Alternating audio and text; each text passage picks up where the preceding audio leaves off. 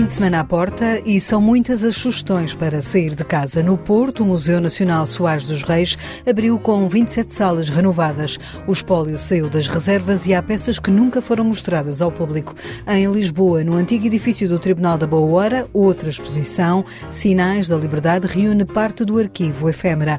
Mais à frente, uma peça de teatro, O Filho, que estreia amanhã no Teatro Aberto, e um disco novo de Tomara. Se ficar connosco nos próximos minutos, temos também um livro da poeta Ana Paula Tavares, escrito em prosa. Seja bem-vinda ao ensaio geral.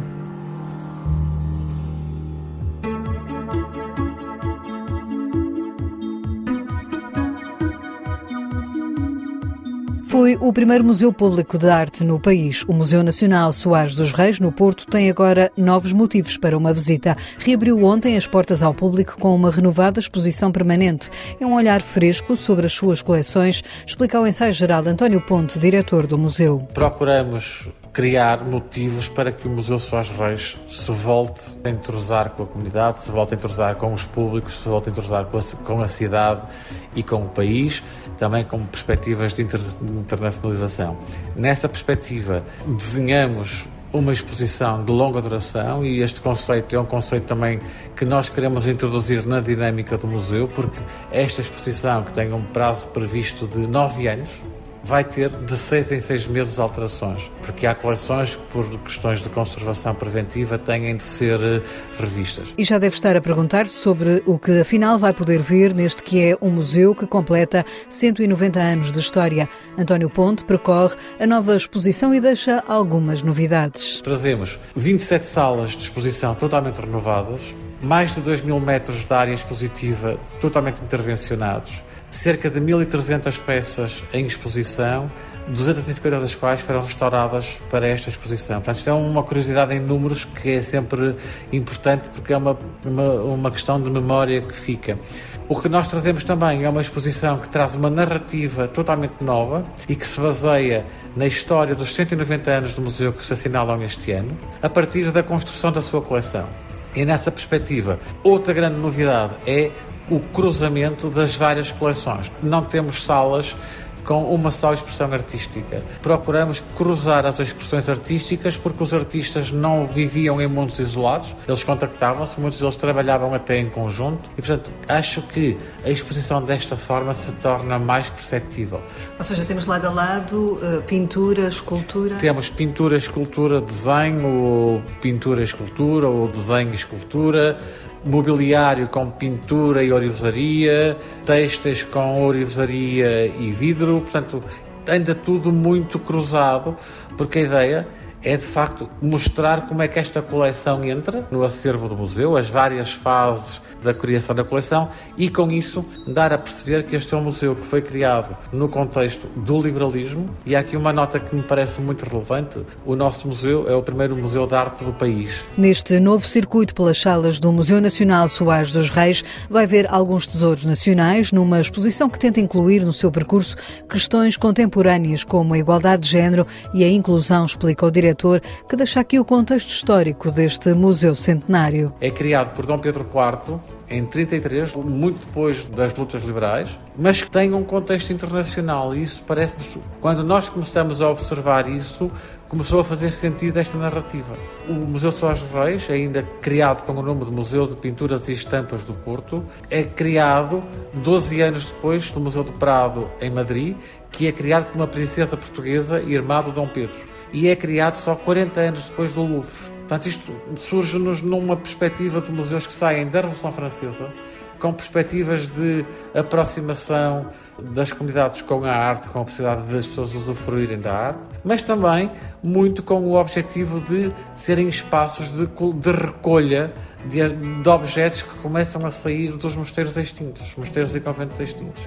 Por outro lado, também tendo em conta este, este fator histórico, nós estamos a montar ou a criar uma exposição que está a analisar vários princípios da contemporaneidade, como a inclusão, a integração social, as questões de género, da raça, que estão colocadas na evolução da exposição sem terem de ser absolutamente impostas. Quem estiver atento a estes assuntos que os percebe claramente. As pessoas não se sentirão violentadas com eles Nesta fase de abertura haverá no Soares dos Reis visitas guiadas diárias e vai poder ver peças inéditas e outras que já não eram expostas há mais de 30 anos. Neste novo discurso expositivo nós trazemos peças que já não, eram, já não eram expostas no museu há 20 ou 30 anos, nomeadamente a coleção de, dos primitivos portugueses, que ganha um lugar de destaque absoluto na nossa exposição, assim como peças que nunca foram expostas e que neste contexto dos cruzamentos têm todo sentido aparecerem, aparecerem ao público. Portanto, há aqui, como vos disse, muitos motivos para que venham ao Porto e nos visitem a partir de agora. Alguma joia da coroa que não devemos mesmo perder? Há muitas joias, não consigo distinguir uma, uma peça, mas hum, nós estamos todos muito até pela questão da exposição temporária que temos neste momento, muito voltados para a Aurélia e para o, para o autorretrato do casaco vermelho. Nós temos peças na coleção do Silva Porto, na coleção do Henrique Pousão, do Soares Freios, mesmo no mobiliário e noutras artes decorativas, que não, nos, não me permitem a mim, enquanto diretor do museu, dizer é esta peça. Se me perguntarem qual é a tua peça, a minha peça é o desterrado, que é se calhar a peça de 90% das pessoas que visitam o museu. Mas uh, são muitos os motivos de interesse. Mais à frente, no ensaio geral, escutamos Guilherme de Oliveira Martins sobre o Museu Nacional Soares dos Reis.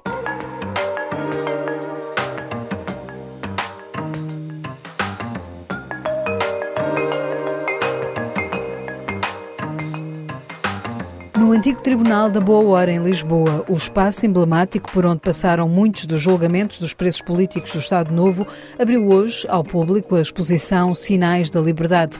Criada a partir do arquivo efêmera, esta mostra pretende dar a conhecer uma viagem pela iconografia da democracia. Exposto está desde o material de campanhas políticas a objetos que testemunham a vida dos partidos em democracia, explica José Pacheco Pereira, o guardião deste espólio, de onde no ano passado vimos uma exposição sobre a censura. Isto também é uma exposição contra a censura e contra as novas formas de censura. É uma exposição que vive da imagem, a iconografia, portanto, imagens e objetos, e nessa iconografia nós tentamos retratar exatamente a variabilidade da ação política. É evidente que há de sempre aparecer aqui alguém que vai dizer há três cartazes do PS, há cinco do DP, há quatro não sei o quê. Eu devo dizer que não contei e que me estou, para utilizar uma expressão pelo bem, absolutamente marimbando para essa contabilidade. O que importa é que os objetos traduzam a pluralidade da vida política e traduzam também a pluralidade das imagens. Na entrada do Tribunal da Boa Hora estão alguns cartazes que geraram polémica quando surgiram e que são icónicos da vida partidária portuguesa e um dos tesouros do espólio efêmera que Pacheco Pereira destaca. São objetos que não valem apenas por si, do ponto de vista estético, mas valem também do ponto de vista histórico. O primeiro desses objetos é este cartaz de uma senhora pedinte sem pernas. Esta série, queremos responder é, do meu ponto de vista pessoal, a melhor série de cartazes posterior ao 25 de Abril. São cerca de 24, nós temos a coleção completa.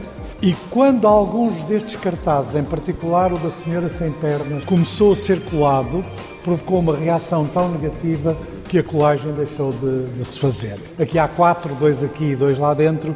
É uma série magnífica que eu presumo tenha sido feita na Alemanha, logo em 1976, para a primeira campanha importante do CDS em 1976. Sinais da Liberdade é uma exposição que está organizada não por partidos ou por ordem cronológica, mas por cores. Para nos distanciarmos de uma leitura, chamemos assim, politizada da exposição, nós seguimos uma sequência cromática para valorizar ainda mais o valor icónico das imagens, ou seja, os objetos mais escuros aqui, depois o vermelho, primeiro continua ali, depois o laranja, depois eh, por aí adiante. A ideia da sequência é em grande parte definida por essa sequência cromática e, como estão a ver, mistura objetos de diferentes partidos. O exposto representa menos de 5% de todo o arquivo efêmera, diz Pacheco Pereira, que dá alguns outros exemplos que estão na exposição e que são sinais da liberdade. Isto é um dos melhores exemplos da vitalidade da democracia da chegada de milhares de pessoas à ação política, neste caso são calendários, eh, a quem isto pareça ridículo e a quem queira gozar com estas imagens, eu dizer, fazem mal. porque das coisas mais genuínas que estão nesta exposição são estes calendários. E o que é que eles mostram? Mostram-se a si próprios, às suas famílias e mostram a obra que fizeram quando, são, quando já não é o primeiro mandato. Desde caixotes de lixo até obras. Nós temos literalmente milhares. Estes foram escolhidos essencialmente entre o PSD e o PS, mas há praticamente todos os partidos. No percurso da exposição vai também ficar a conhecer mais sobre aqueles que são, ainda hoje, os símbolos dos partidos. Um dos aspectos que nós queremos mostrar nesta exposição é como é que surgiram os símbolos partidários. Talvez o mais antigo é Feixe e Martelo, como sabem, que representa a unidade entre os operários e os camponeses. Depois há o punho do PS. O punho original foi feito antes do 25 de Abril e tinha um cravo, ou seja, era uma representação de Cristo na cruz. E então, evidentemente, depois do 25 de Abril, primeiro tiraram o cravo e depois adocicaram o punho. E a uma dada altura queriam-no substituir pela rosa. O símbolo do PSD são três setas. A origem das três setas é a luta dos sociais-democratas alemães contra o nazismo nos anos 30. Na parede, quando os nazis desenhavam uma cruz gamada, os sociais-democratas inscreviam em cima três setas. Portanto, as três setas do PPD vêm da social-democracia alemã dos anos 30 e o cor de laranja foi a Conceição Monteiro que escolheu, sendo que não foi necessariamente bem recebido. Sinais da Liberdade é uma exposição que pode visitar até 28 de maio no Tribunal da Boa Hora, em Lisboa, das 11 às 19, encerra às quartas-feiras.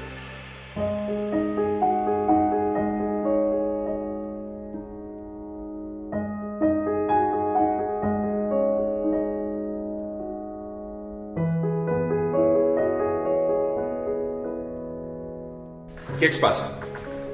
É o Nicolau. Então, aconteceu alguma coisa? Aconteceu. Ele não está bem. E eu também não estou nada bem. Está a ser demasiado difícil. Eu não consigo aguentar Não isto. consegues aguentar o quê? A situação está impossível. Eu já não sei mais o que é que é de fazer. Pediram para ir hoje de manhã à escola e o diretor. O diretor o quê?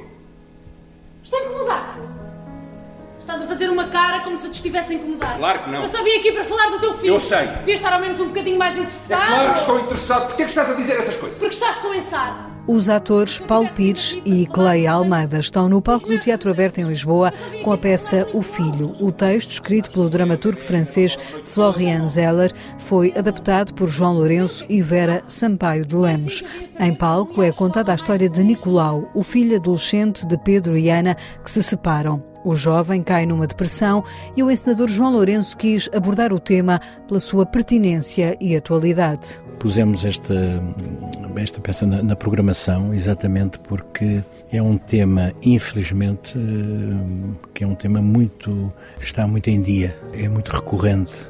O problema que está a acontecer desde o Covid aos jovens dos 12, 10, infelizmente até aos 15, 20 e depois até aos adultos. Mas a depressão que, que realmente o Covid gerou é uma coisa muito, muito grave. Temos falado, em Vera, com, com psiquiatras e mesmo tivemos aqui no, no, teatro a psiquiatra principal do Hospital Santa Maria, que veio falar connosco, e nós podemos dizer que levamos lá o filho, porque é a peça, a ela, para, para conversarmos bastante sobre isso.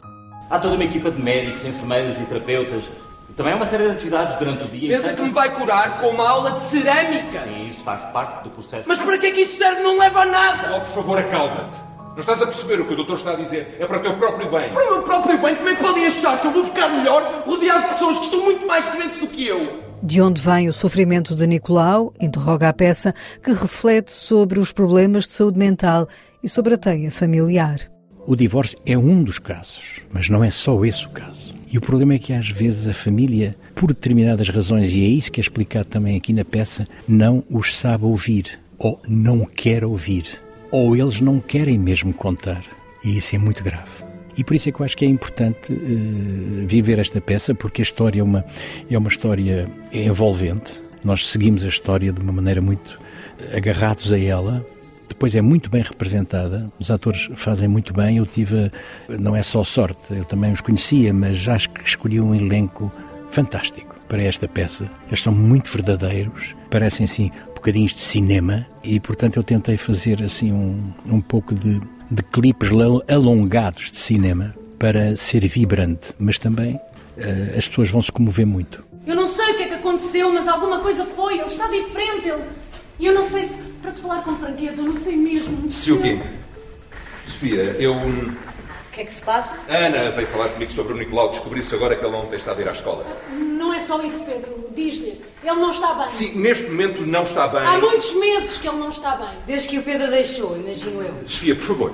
Do elenco fazem também parte os atores Sara Matos, Paulo Homme, Pedro Rovisco e Rui Pedro Silva, numa peça que diz João Lourenço quer fazer o público pensar. Acho que também vão refletir sobre alguma coisa que viram, ou que sentem, ou que têm em casa. E isso é que é muito importante. É por isso mesmo que nós fazemos espetáculos. Mas acho que sim, é que esta peça, para mim, tem sido até, como é que é dizer, muito agradável o trabalho com os atores, mas muito difícil de, de dirigir, porque eles estão sempre em situação limite. Não é só cansativo, é que nós estamos todos nervosos a, a tentar encontrar o, o ponto da cena, o arco da cena. Tem sido um desafio e eu não quero que isto ao público pareça tudo normal. O público tem que estar a ver e a ser agarrado pela própria história. Ah, e acho que é muito importante estarmos a apresentar isto neste momento. Eu sei os dados pelos psiquiatras com que tenho falado, que não vêm nos jornais, que são assustadores. E acho que estamos a fazer um, um, papel que é o nosso papel de serviço público, de mostrar coisas que, que as pessoas possam pensar. É, é essa a função do teatro. A peça, O Filho, estreia amanhã e vai estar em cena na Sala Azul do Teatro Aberto em Lisboa.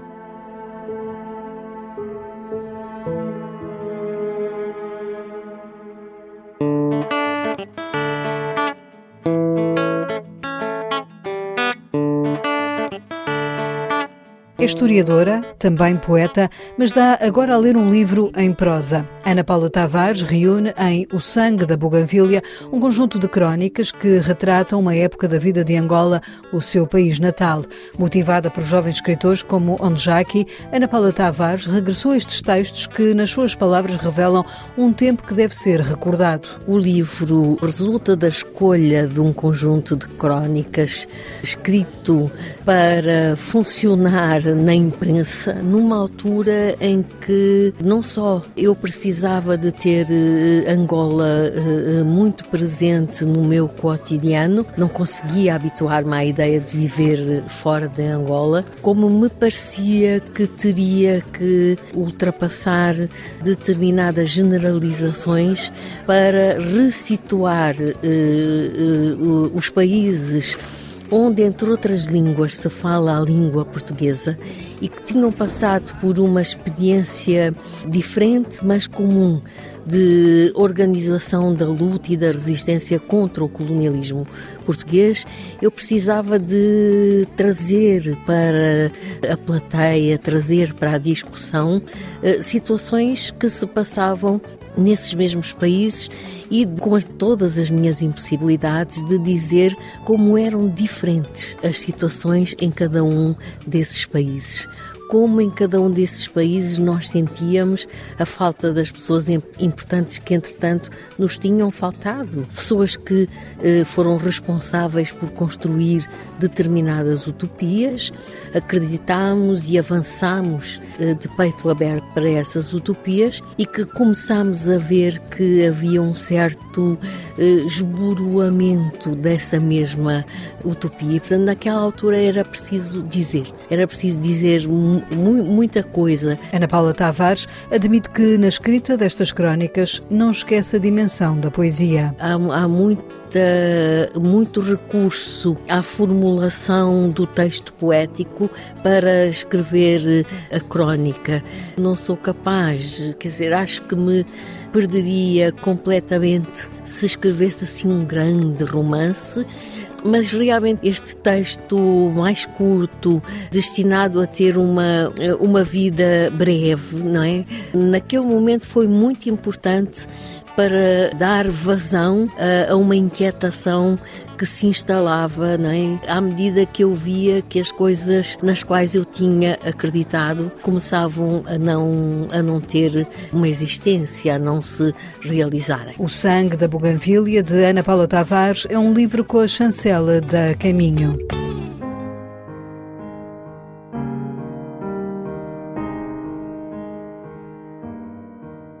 No ensaio geral, abrimos esta hora outros livros. Nas leituras de Guilherme de Oliveira Martins, o nosso colaborador do Centro Nacional de Cultura leva-nos hoje também até ao Museu Nacional Soares dos Reis. Devemos visitar o Museu Nacional Soares dos Reis, fundado durante a Guerra Civil em 1833, a quando do Cerco do Porto, por Dom Pedro IV, como Museu Portuense.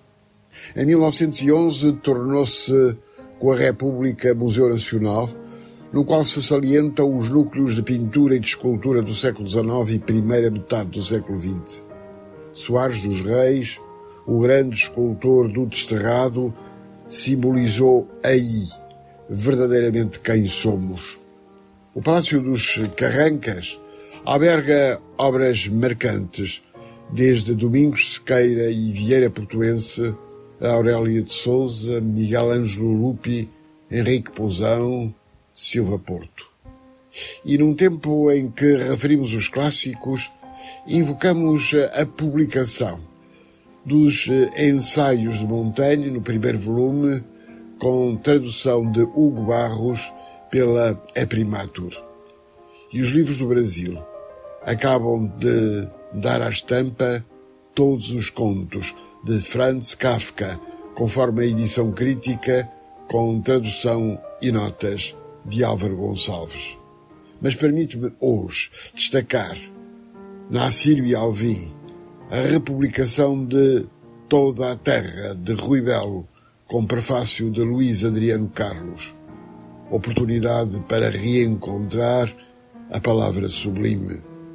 Naquela noite fria de janeiro em Lisboa, cidade inacessível, única cidade onde não nasci, que menos conheci quanto mais percorri, basta dizer que as trutas que comi as escolhi não na adega Machado, que não sei onde fica, porque fica nesse bairro onde sempre morei, e não em homenagem a Hemingway, que só postumamente Vilma em Porto Rico me apresentaria, cidade onde só estou quando estou longe e onde mais estou quando mais longe estou. Em Lisboa, dizia, nessa noite de janeiro, de coração envolto em nevoeiro, sozinho, como só me sinto entre muita gente, consumido na chama de viver intensamente, cada minuto como um condenado à morte, farto de demandar um absoluto incrivelmente maçador, eu procurava alguém, eu procurava o norte, sem bússolas, sem estrelas, no inexistente céu, um sentido qualquer para o menor dos gestos, uma razão, a única razão.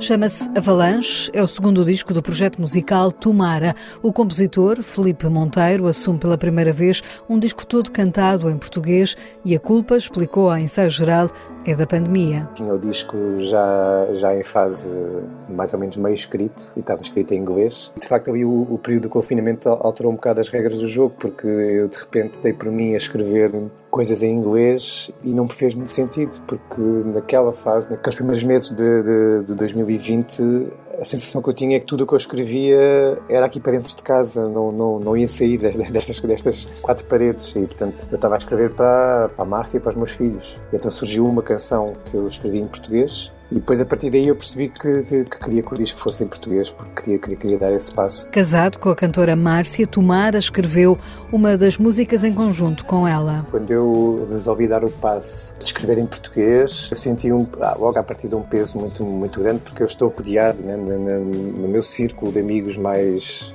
aqueles amigos que guardamos assim no bolso mais estreito, estás a ver? Uh, tenho, se calhar, alguns dos melhores escritores de canções em português que nós temos por cá.